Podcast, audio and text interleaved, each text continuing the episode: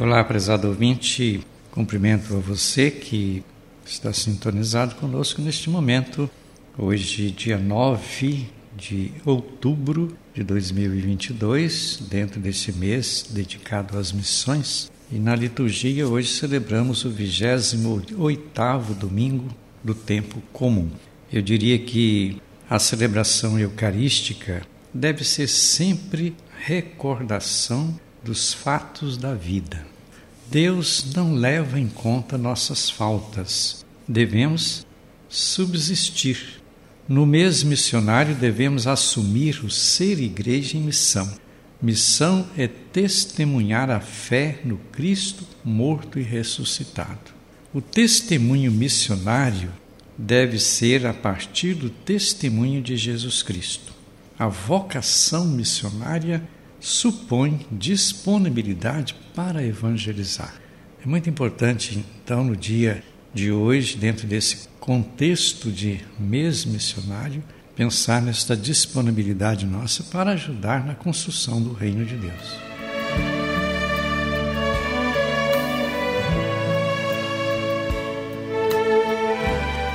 Pois é, e a base de tudo isso está na palavra de Deus. Segundo livro dos Reis, capítulo 5, do versículo 14 ao 17, Naamã voltou para junto de Deus, pessoa sua fé.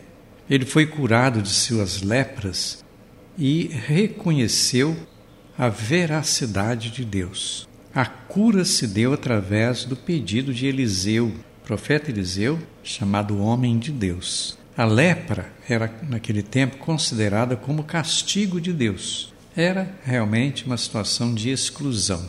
O leproso tinha que ficar longe da comunidade para não contaminar as pessoas. Era realmente uma grande exclusão. O estrangeiro Naamã não se curvou mais diante da idolatria, porque, sendo curado, ele passou a adorar um Deus verdadeiro, a Javé.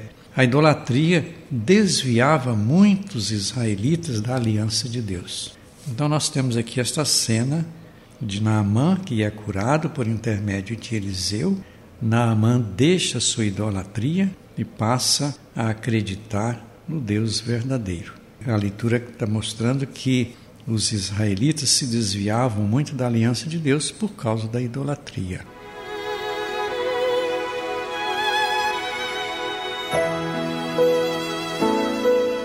Depois, na segunda leitura, segunda carta de Paulo a Timóteo, capítulo 2, do 8 ao 13, Paulo diz assim: Se com Cristo somos firmes, com Ele reinaremos. Paulo motiva Timóteo a confiar em Jesus Cristo ressuscitado. E esta confiança, ela implica suportar tudo por causa do reino de Deus.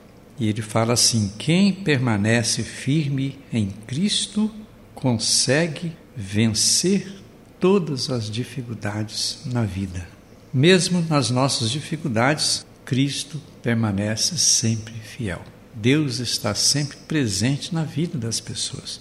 É claro que cada um tem que abrir seu coração para viver e praticar aquilo que é dos princípios divinos.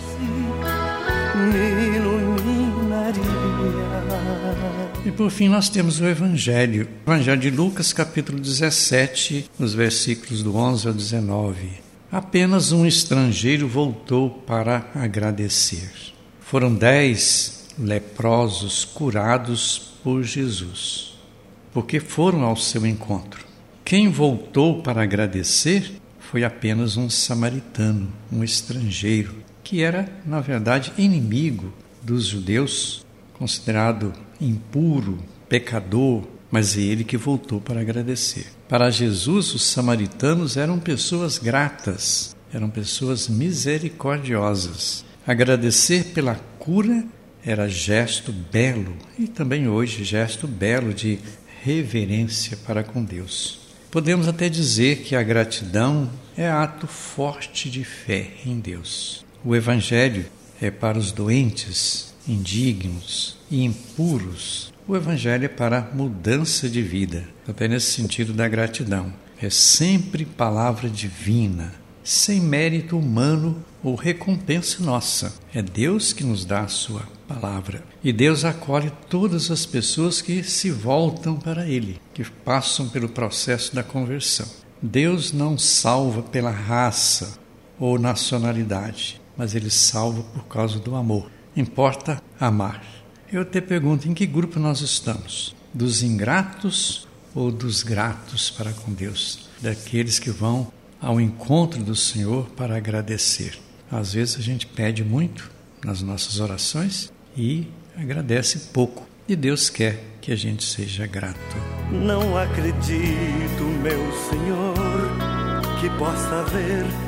Pois é, esta mensagem então que a gente deixa para você neste 28º domingo comum na nossa liturgia, dentro desse contexto do mês missionário. Todos somos chamados a ser missionários. E eu termino por aqui desejando para você as bênçãos de Deus em nome do Pai, do Filho e do Espírito Santo. Nosso abraço e até o próximo programa.